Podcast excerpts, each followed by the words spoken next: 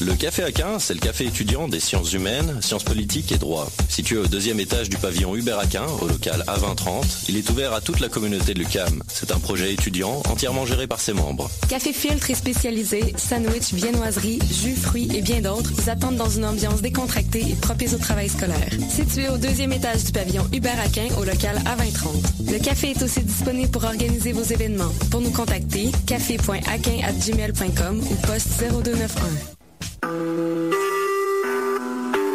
Vous écoutez Choc pour sortir des ondes.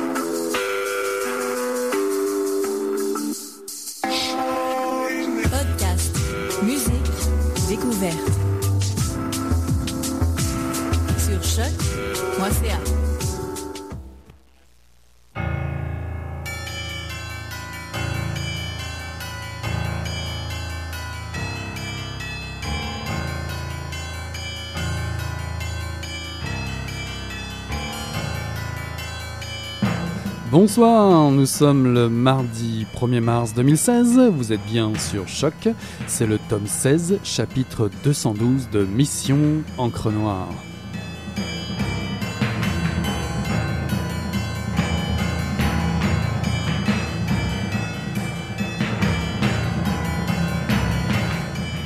Et au programme ce soir, agitation sociale et violence, deux livres de révolte et de résistance pour mieux comprendre et ne plus avoir peur.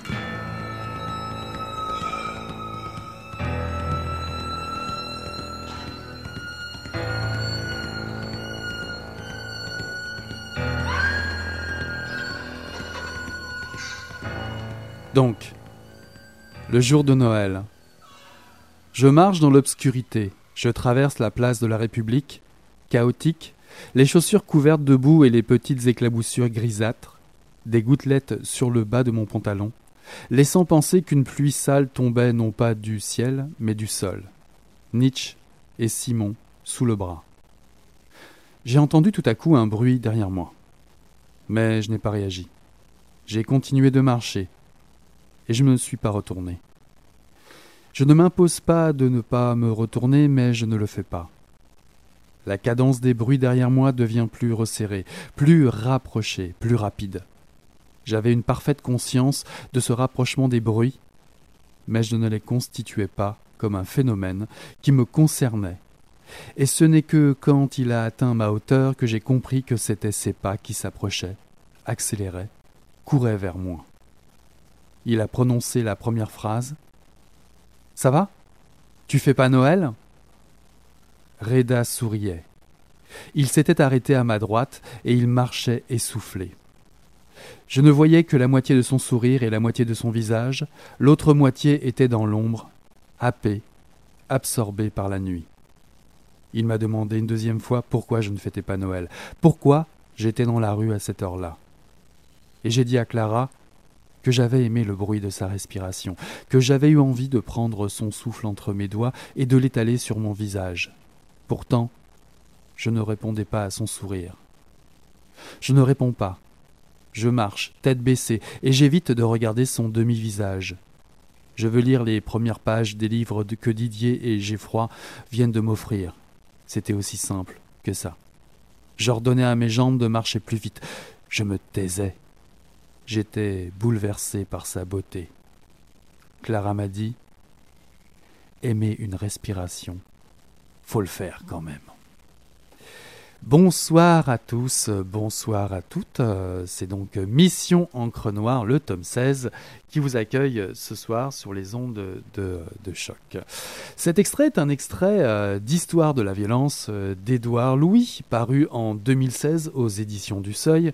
C'est son deuxième roman. Euh, nous avions présenté et plébiscité, d'ailleurs, ici même, à l'antenne de Mission Encre Noire, euh, son premier roman, En finir avec Eddie Bellegueule, paru également euh, aux éditions du Seuil en 2014. Et j'allais dire, comment ne pas en parler, puisque ce roman puise en quelque sorte à la même source que ce, ce, premier roman, c'est-à-dire on retrouve ici un roman confession.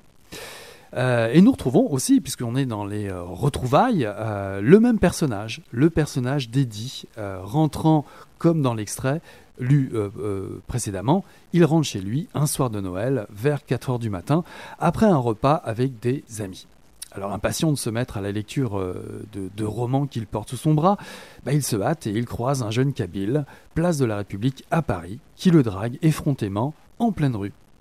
Séduit par Reda, il lui propose de monter dans son studio. Ils font l'amour intensément. Ils discutent. Reda raconte son arrivée en France, son père, il lui raconte l'Algérie. Si ce n'est que, vers 6 heures du matin, Édouard se retrouve violé, étranglé, insulté et menacé avec un revolver. Que s'est-il donc passé? Histoire de la violence, c'est le récit d'une agression. Une agression décortiquée à travers les mots, à travers le langage. Eddie se confie à sa sœur et il se confie à ses meilleurs amis. On peut reconnaître que ce soit un exercice plutôt difficile euh, que celui de retranscrire précisément les sentiments, les peines, là ou les douleurs, la peur qui s'empare de soi suite à une telle bombe dans sa vie. C'est donc à travers le récit de Clara et le contre-témoignage d'Eddie que nous déplions euh, le canevas des mensonges et le socle sur lesquels reposent les conditions de cette violence subie. Eddie écoute derrière la porte sa sœur raconter son histoire à son mari. Il ajoute au cours du récit des corrections et ses réflexions sur sa propre lecture des événements.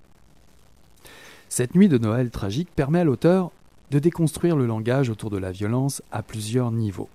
Il y a un avant les faits, peuplé des reproches familiaux sur ses choix de vie et ses changements d'attitude autour notamment de ses origines picardes. Lui, bah lui qui a réussi en montant à la capitale, comme on dit, lui qui sent bourgeoise, comme on dit aussi. Il y a un second niveau, un niveau plus personnel, vécu au moment de la rencontre avec Reda, et évidemment au moment de l'agression, composé là plus de sentiments ambigus, de séduction, de répulsion et de peur. Et tout cela, ça le questionne. Puis dans un troisième temps, au final, il a ce discours, le discours qui échappe à Eddie, à travers le langage des institutions. Eh oui, la police, ou les médecins, ou même, pourquoi pas, ses amis. L'analyse du contexte social est très présent dans ce livre et, à mon sens, représente l'essence même de ce roman. Comment un jeune homme parvenu, extrait d'un monde pauvre et populaire, qui joue les dandys et les bourgeois dans un monde qui le rejette, doit-il composer pour surmonter cette violence vécue et surtout retrouver son autonomie et pouvoir dire un jour ⁇ Je n'ai pas peur ⁇ C'est de ce chemin de croix qu'il est question ici dans ce livre. Eddie vit ses sentiments de rejet, d'humiliation, de culpabilité. Comment faire face à ses propres mensonges? Comment ne pas tomber dans un racisme primaire qu'il déteste? Comment reprendre le cours d'une vie normale après une telle expérience Et comment défendre sa propre différence, sa propre singularité, ses propres choix de vie, que ce soit l'homosexualité ou d'être un intellectuel par exemple Voici un texte qui parfois peut friser la démonstration froide et clinique d'une salle de dissection. L'histoire permet aussi, en plus, la confrontation des langues et des idées populaires. C'est le cas euh, avec la sœur Clara, puisqu'elle utilise un langage plutôt cru, un langage plutôt approximatif, avec un accent euh, bien marqué picard, ce qui donne beaucoup de rythme au récit et euh, évidemment s'oppose à un récit un petit peu plus argumenté, structuré et cérébral, on va dire plus intellectuel pour, résumer, qui est celui d'Eddie.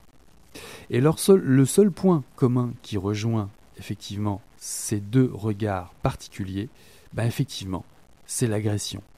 Quel regard portent-ils chacun, selon leurs mots, selon leur langage, selon leur histoire, sur cette agression?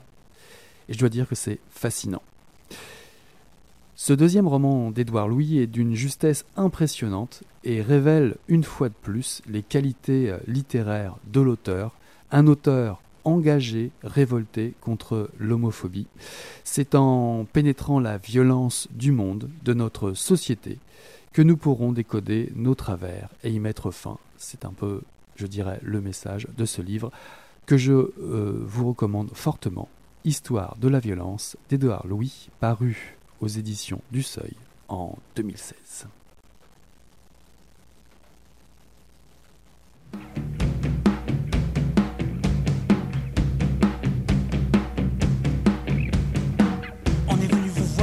Enfants.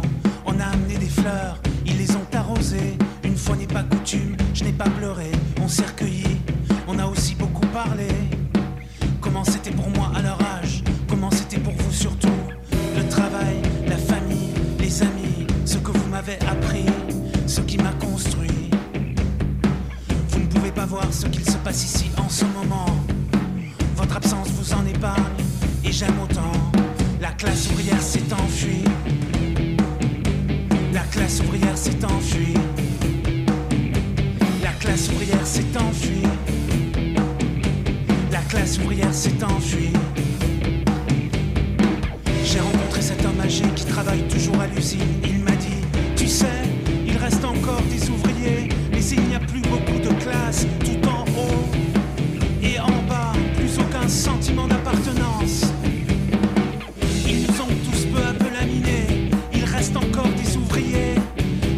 grand-chose de nos valeurs.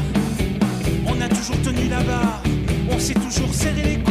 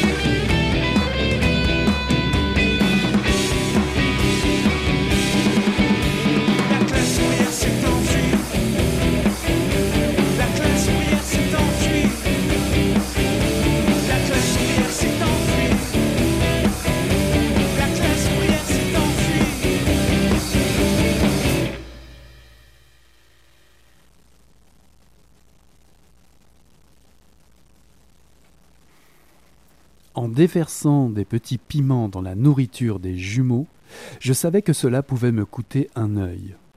Alors que j'avais fait tout cela pour lui, Bonaventure éprouvait tellement de compassion pour eux que je n'avais plus la conscience tranquille. Moïse, c'est grave, c'est très grave. Ils sont très malades, ils vont mourir. Quelqu'un les a empoisonnés et ils ont une diarrhée plus grave que celle que moi j'ai souvent. Il faut faire quelque chose. Je ne veux pas qu'ils meurent. C'est pas une diarrhée normale. Il avait en tête une liste de coupables et accusait le personnel de l'établissement, surtout le directeur, qui ne cachait pas son mécontentement d'avoir ses deux frères dans son orphelinat et qui tempêtait parfois. On m'a envoyé des siamois délinquants parce que j'ai la main plus ferme et que je saurais les remettre sur le droit chemin. Mais ils ont déjà été mal éduqués ailleurs on confond mon orphelinat avec un établissement pénitentiaire, et je me retrouve avec des voyous de cette engeance. Ces deux-là n'ont pas leur place ici. Ils ont ramené leurs mauvais mœurs de Pointe-Noire à Loango. Une fois qu'il s'était rétabli, Tala Tala m'aborda alors que je me dirigeais vers les douches communes. Tu es content de toi? me demanda-t-il. Euh, content pour quoi? Tu crois que je n'ai rien vu? Tu le sais bien. Et c'est pour ça que tu baisses les yeux. Regarde-moi et dis-moi que tu n'as rien à voir avec notre diarrhée. Comme je ne relevais pas la tête, il conclut. Tout ce que tu fais, que ce soit de jour comme de nuit, mon frère et moi, on le voit en rêve. C'est pas parce que tu es venu dans cette maison bien avant nous qu'on va te respecter. Et puis on s'en fout de Sabine Yangui qui te protège comme si elle était ta mère. On va lui donner une correction, comme ça tu ne reprendras plus tes bêtises. Non, non, pas Sabine. Laissez-la tranquille. Alors, pourquoi tu as mis ces piments dans notre nourriture, hein? Bonaventure n'est pas un mauvais garçon, et depuis que vous êtes arrivé ici, il ne respire plus, vous le battez devant tout le monde, et il est quand même un peu mon frère, et il était plutôt très conciliant à ma grande surprise. Songi Songi est d'accord pour qu'on laisse passer ça. On ne touchera pas à ton petit peureux, mais tu dois te racheter, parce que nous, on a quand même souffert pendant des jours. Voilà un extrait de Petit Piment d'Alain Mabankou, paru en 2015 aux éditions du Seuil. Petit Piment, c'est le surnom donné à un jeune orphelin de Luango, au Congo-Brazzaville des années 60-70. Petit Piment, car son héros, un Robin des Bois, qui se fait appeler Robin le Terrible, s'est fait battre par une autre gang de quartier décide alors de le recruter à son tour. Mais évidemment, il est hors de question de le nommer à son tour Petit Jean cette fois-ci. Plus concrètement, ouais, Petit Piment avait l'habitude de mettre des piments forts dans les assiettes de ses ennemis à l'orphelinat, comme dans l'extrait que je viens de vous lire. En fait, son vrai nom à à petit Piment en lingala veut dire Rendons grâce à Dieu, le Moïse noir est né sur la terre des ancêtres. Ouais, ouais, ouais, ouais. Il a été baptisé ainsi par Papa Moupelo. Moupelo Bah, ça veut dire prêtre en Kikongo. Vous ne le saviez pas? Bah voilà. Et ce Papa Moupelo était bien entendu le prêtre de l'orphelinat de Luango et qui a donné ce nom assez particulier venant du Zaïre à Petit Piment. Et pour ce faire, avant que Petit Piment s'appelle Petit Piment, à l'orphelinat, il lui donnera le nom raccourci et très simple de Moïse. Effectivement, c'est plus simple à porter. Encore une fois, Alain Babankou nous promène à travers ses souvenirs des quartiers populaires de Pointe-Noire et ses souvenirs des errants croisés euh, sur la côte sauvage, euh, ce qu'il avait déjà fait d'ailleurs euh, avec Demain j'aurai 20 ans et Lumière de Pointe-Noire, euh, paru chacun au seuil. Et ici nous sommes dans un récit initiatique, Petit Piment ou Moïse, selon, c'est votre choix. pour faire court, va échapper au traitement abusif du corrompu directeur Dieudonné Ngoul Moumako la révolution socialiste et la disparition du bien-aimé prêtre Moupello finiront par convaincre Petit Piment de rejoindre les bandes organisées justement de la côte sauvage. Petit Piment laissera tout en arrière, même son meilleur ami, Bonaventure.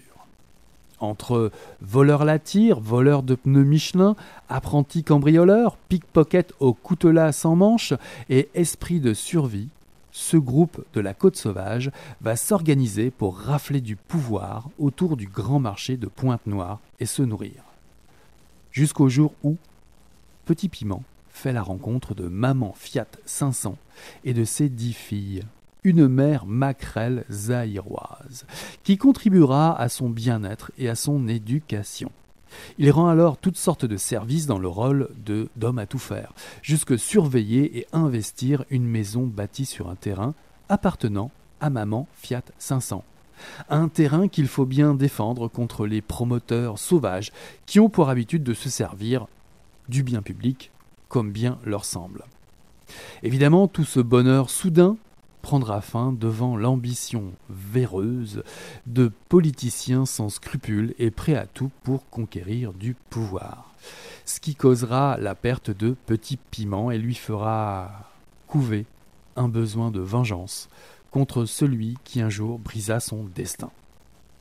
Pour ceux qui avaient déjà aimé ses ouvrages précédents, euh, Petit Piment, euh, dans, ce livre, Petit Piment, euh, Alain Mabanco retrouve une verve truculente. cette histoire foisonne d'anecdotes et de personnages des plus absurdes aux plus autoritaires. Évidemment, il y a une grande place est faite à Maman Fiat 500, l'âme protectrice je vais y arriver, en charge, la femme en charge des secrets intimes livrés par les hommes des plus puissants aux plus singuliers, une mère maquerelle dont le destin, malheureusement, reste fragile comme le destin d'un continent et d'un pays en proie au délire des pouvoirs politiques du moment. Ces pouvoirs, ben ouais, ces pouvoirs voués au tribalisme. Euh, chaque ethnie peut euh, ou veut placer euh, ses membres à la tête d'un pays ou d'une région. évidemment, c'est la démocratie qui est prise souvent, bien trop souvent, en otage.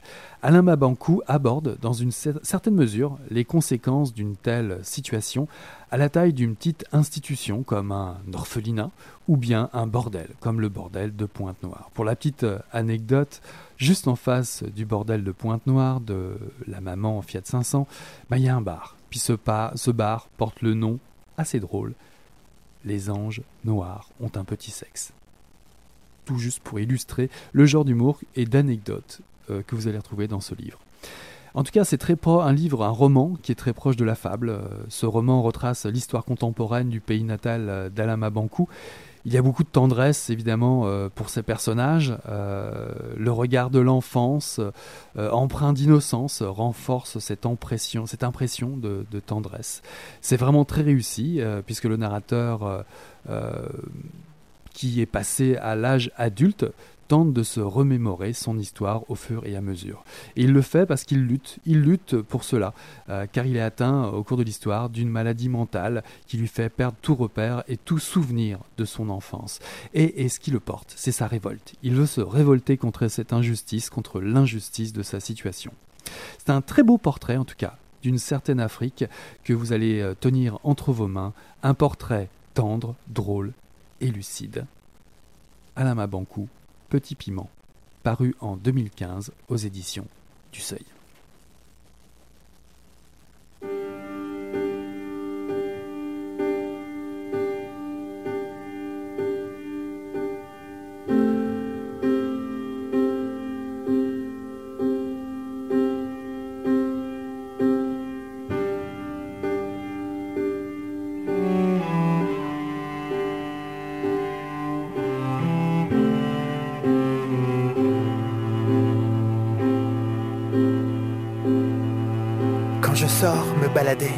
Tout le monde remarque que je boite légèrement. Je suis la proie toute désignée des désespérados, des putains et de la pitié. Mais je ne veux rien de tout cela. Je veux serrer une belle bourgeoise bondissante au parfum de lilas. Je veux des amis qui rentrent du tennis, filent à la douche et me retrouvent juste après. Je veux être rincé de tout cela, crouler sous la facilité les moments propices, sans entrave jusqu'à nos morts. Mais la laideur se vend mal dans le vieux monde. Je ne sais pas écrire.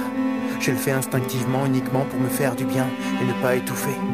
Car dans la vie et dans ce monde, on ne peut ni hurler, ni mordre, ni tuer pour se venger. Mais plus grave encore, on ne doit rien construire ensemble. Rien.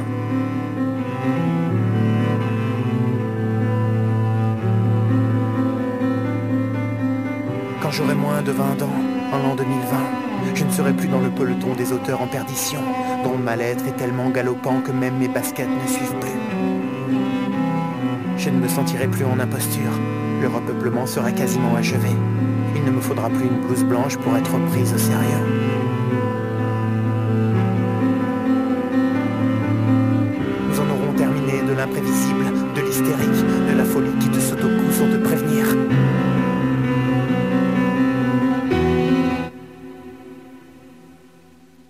C'était Gontard, euh, nouvel album euh, qui s'appelle Repeuplement, me semble-t-il, avec ce titre très fort. Euh, vous avez eu le plaisir aussi d'écouter Michel Clou Duo, un nouvel album qui vient de sortir avec un, une toune euh, assez marquante, la classe ouvrière s'est enfuie. Une fois n'est pas coutume, une information. Vous savez évidemment euh, que euh, Mission Encre Noire, au cours de ces six années, vous a présenté tellement d'animateurs et d'animatrices de grands talents différents, avec des sujets bien particuliers pour chacun. Et il se trouve que bah, cette année, c'est un peu particulier aussi, puisque bah, les aléas, les aléas de la vie, les mutations, les choix de cœur et autres font que, ben oui, il y a des nos animatrices préférées, ben prennent une pause ou s'en vont, ont quitté l'émission. notamment, c'est le cas de Chloé et Atouma pour des raisons professionnelles. Elles sont parties ailleurs. On aura peut-être l'occasion de les voir revenir, comme c'est le cas de certaines de, de nos collaboratrices ou collaborateurs qui reviennent de temps en temps faire des, petites, des petites chroniques. Et ce sera aussi le, le cas de Morgane. Et oui, ça peut arriver à Morgane qui a besoin aussi euh, de prendre un peu de, temps pour elle. Et euh, la semaine prochaine, pour, pour ce faire, parce qu'on ne va pas euh, partir comme ça, on vous prépare une très belle émission la semaine prochaine avec une entrevue euh, assez euh, que je vous recommande. On va dire ça comme ça. Euh, autour du polar, ce sera la dernière officielle de carnet de carte blanche pour carnet noir. Il est évident, il est évident, il est évident que Morgane voudra revenir de temps en temps faire des chroniques dans l'émission pour nous présenter pourquoi pas ses festivals préférés, toujours autour du polar et quelques articles de son blog. C'est bien évidemment sa passion. Et la petite info, puisque euh, une fois n'est pas coutume, si ça vous tente, si certains d'entre vous, si certaines d'entre vous seraient tentés par l'aventure Mission Encre Noire, je ne l'ai jamais fait, allez-y, laissez-vous tenter. Si euh, vous en avez le goût, venez donc euh, tenter l'aventure de présenter euh, vos livres préférés, vos lectures du moment, vos coups de cœur, pourquoi pas vos coups de gueule autour de la littérature, peu importe les sujets, peu importe vos envies, peu importe aussi le style, le style d'écriture. On peut parler de tout ici à Mission Encre Noire. Eh bien écoutez, n'hésitez pas à, à nous joindre autour de la page Facebook de Mission Encre Noire. Euh, c'est avec plaisir que nous irons vous répondre et euh, on se fera une joie de vous euh, rencontrer et de vous présenter un petit peu euh, toute notre équipe. Voilà, c'est dit. J'ai eu le plaisir de vous présenter ce soir deux excellents romans. Euh, Histoire de la violence euh, d'Édouard Louis, paru en 2016 aux éditions du Seuil, ainsi que Petit piment d'Alain Mabancou, paru en 2015 aux éditions du, du Seuil également. Voilà qui clôture le tome 16, chapitre 212 de Mission Encre Noire. Là-dessus, je tourne la page et je vous dis à la semaine prochaine. Ciao